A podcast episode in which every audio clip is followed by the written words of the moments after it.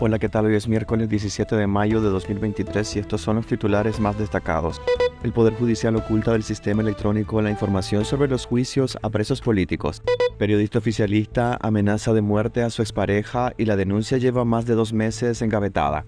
La libra de queso se vende en 130 córdobas en abril y la canasta básica supera los 19.200 córdobas. Organizaciones opositoras llaman a instalar un diálogo para lograr la unidad contra Ortega. El canciller Moncada y Laureano Ortega se van de gira por Abjasia y Bielorrusia, países satélites de Rusia. Soy Edwin Cáceres y les doy la bienvenida. El Poder Judicial oculta del sistema electrónico la información sobre los juicios a presos políticos.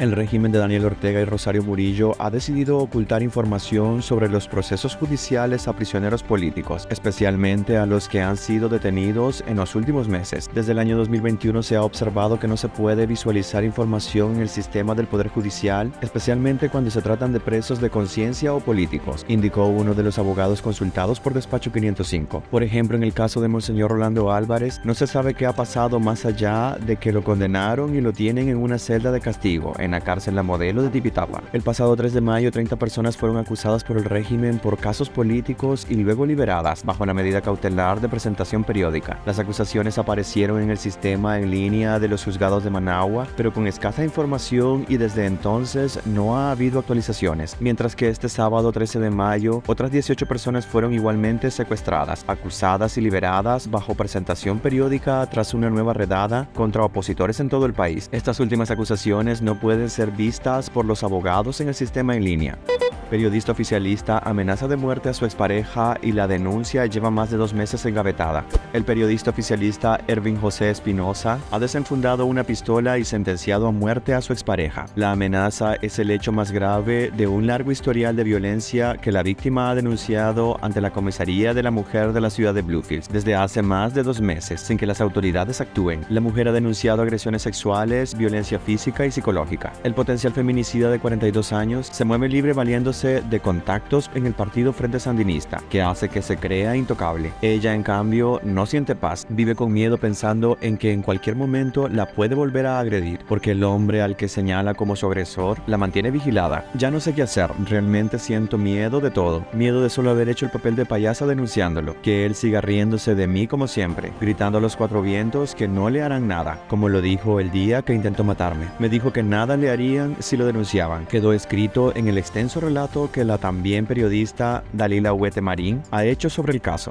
La libra de queso se vende en 130 córdobas en abril y la canasta básica supera los 19.200 córdobas. El costo de la canasta básica en el primer cuatrimestre alcanzó un costo de 19.234 córdobas, unos 528 dólares. Esto representa un incremento de 260 córdobas con relación a marzo, según datos oficiales del Instituto Nacional de Información de Desarrollo. En un año la cesta familiar aumentó su costo en 2.014 córdobas. En abril de 2022, los nicaragüenses desembolsaron 17.219 córdobas para adquirir los 53 productos que la componen. El precio de la canasta básica triplicó el valor del salario mínimo que recibe un trabajador agrario y un maestro cuyo salario oscila entre 5.196 córdobas mensuales. El queso es uno de los productos que sigue inalcanzable para los nicaragüenses. La libra se cotizó en abril en 134.82 córdobas, el precio más alto en los últimos 18 meses. La carne de pollo también está fuera de la dieta de los nicaragüenses. La libra de este producto pasó de 57 a 59 córdobas. Organizaciones opositoras llaman a instalar un diálogo para lograr la unidad contra Ortega. Al menos 19 organizaciones opositoras nicaragüenses expresaron este martes su disposición de instalar un espacio de diálogo y consenso para lograr la unidad de todos los sectores y llamaron a la comunidad internacional a emprender acciones más contundentes contra el régimen de Daniel Ortega. El llamado se da luego de la crítica que hiciera Monseñor Silvio Báez el pasado 7 de mayo cuando señaló las confrontaciones inútiles que se dan entre los mismos que sueñan con un ideal de libertad. En la carta abierta los firmantes invitan de buena fe y por el bien de Nicaragua a que la diáspora, las organizaciones que están en el exilio y las territoriales se encuentren como hermanos a luchar en medio de las diferencias y que juntos instalemos un espacio de diálogo y consenso en beneficio de todos los nicaragüenses, comprometidos a no defraudar las aspiraciones y el grito de abril que exclamó el pueblo de Nicaragua en el 2018. Exponen los firmantes quienes no detallan cómo lograrán ese encuentro y tampoco dan fecha para ese diálogo. El llamado ha sido respaldado por miembros de la coalición nacional, la Alianza Universitaria Nicaragüense y los ex aspirantes presidenciales Félix Maradiaga y Juan Sebastián Chamorro.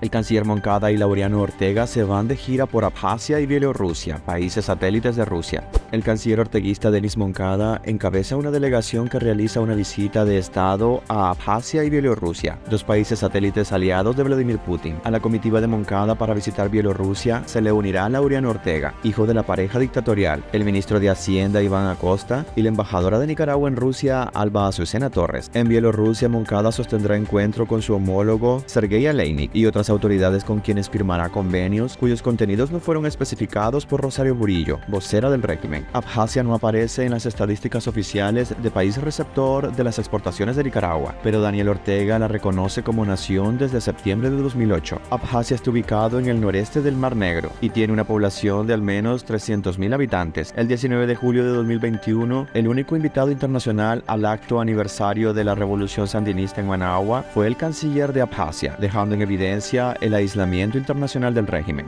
Gracias por acompañarnos este miércoles. Recuerden visitar nuestra web despacho505.com para ampliar y conocer más noticias y también nuestras redes sociales. Nos puedes encontrar como Despacho 505. Que tengan un excelente día.